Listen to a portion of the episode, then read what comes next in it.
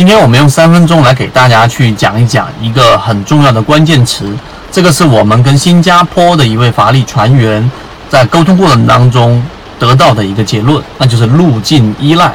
路径依赖它是来自于物理学的，它简单的说就是我们在交易过程当中的判断，往往是基于我们过去的这一个发生的事情来做依据，并且占比较大的一个权重依据来做的一个决定。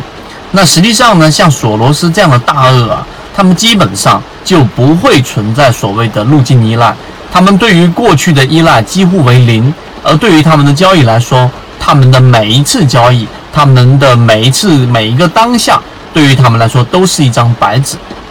所以，当你明白路径依赖这个概念的时候呢，你就会发现，阻碍我们的利润增长，或者说从原来的亏损变成到盈利的一个很重大的一个阻碍，就是刚才我所说的这个路径依赖了。为什么呢？你有没有过这样的经历？就你在交易过程当中啊，你经常会发现，你之前买过的个股。如果在上面亏过钱了，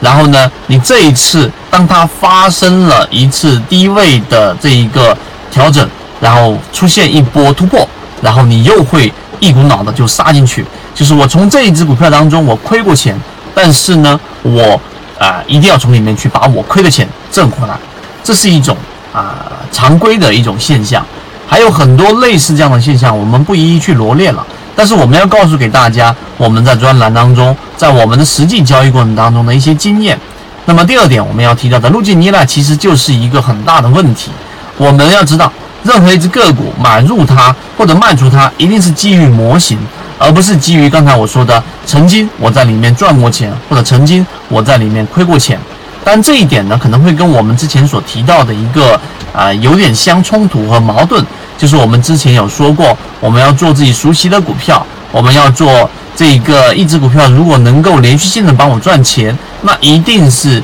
因为这一只个股的股性符合我的模型，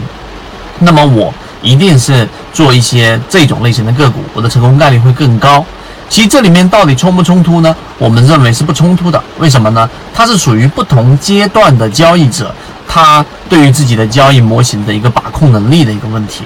就像刚才我说的，对于股性，一只股票就像我们说七幺二，一直帮我们挣钱，对吧？我们说的川这个水井坊之前的高控盘，一直帮我们挣钱。那好，我就会重复的做它，重复的做它，重复的做它。这个时候，很多时候啊，尤其是像我刚加入到我们圈子里面的，呃，可能是无意识的，就是你根本就不太清楚这个模型，但是因为接触到我们圈子。因为我们讲的模型你大概理解，然后你认识到了这个标的，然后发现它是挺好的一个标的，逻辑上也够硬，这样的个股又处于低位，然后它的散户数量又减少了很多，好，然后你就做了这样的一个布局，最后呢个股涨起来了，但其实对于模型的清晰度和把控能力是不到的，所以我们先说的第一个层次就是我们说对于这种你熟悉的帮你赚过钱的股票，你重复做成功概率会更高。但是当你达到另外一个层次的时候，你会发现，实际上呢，你更多的交易决策是基于你的模型和你对于这个模型的掌控能力。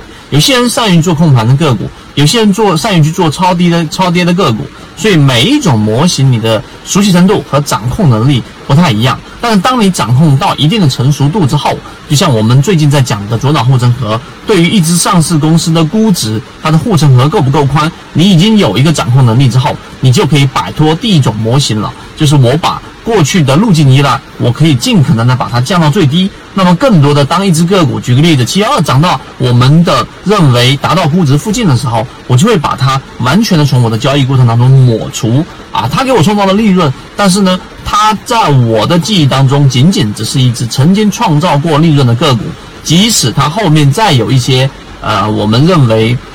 一些利好，但它还没达到我们触发的交易要求，还是不会去交易它。所以，路径依赖这一个词是一个交易水平由原来的第一层次到第二层次的一个重要的提升。所以，这一个交易的心得或者交易的经验，一定是资金体量达到一定级别的人才能悟出来的。而我们跟新加坡这一位船员法力用户在聊得越深入的时候，我觉得值得拿来分享给大家。后面我们会在进化岛和我们的高价值的这一个会议当中，会重点的给大家提及。希望今天我们三分钟对你来说有所帮助，和你一起终身进化。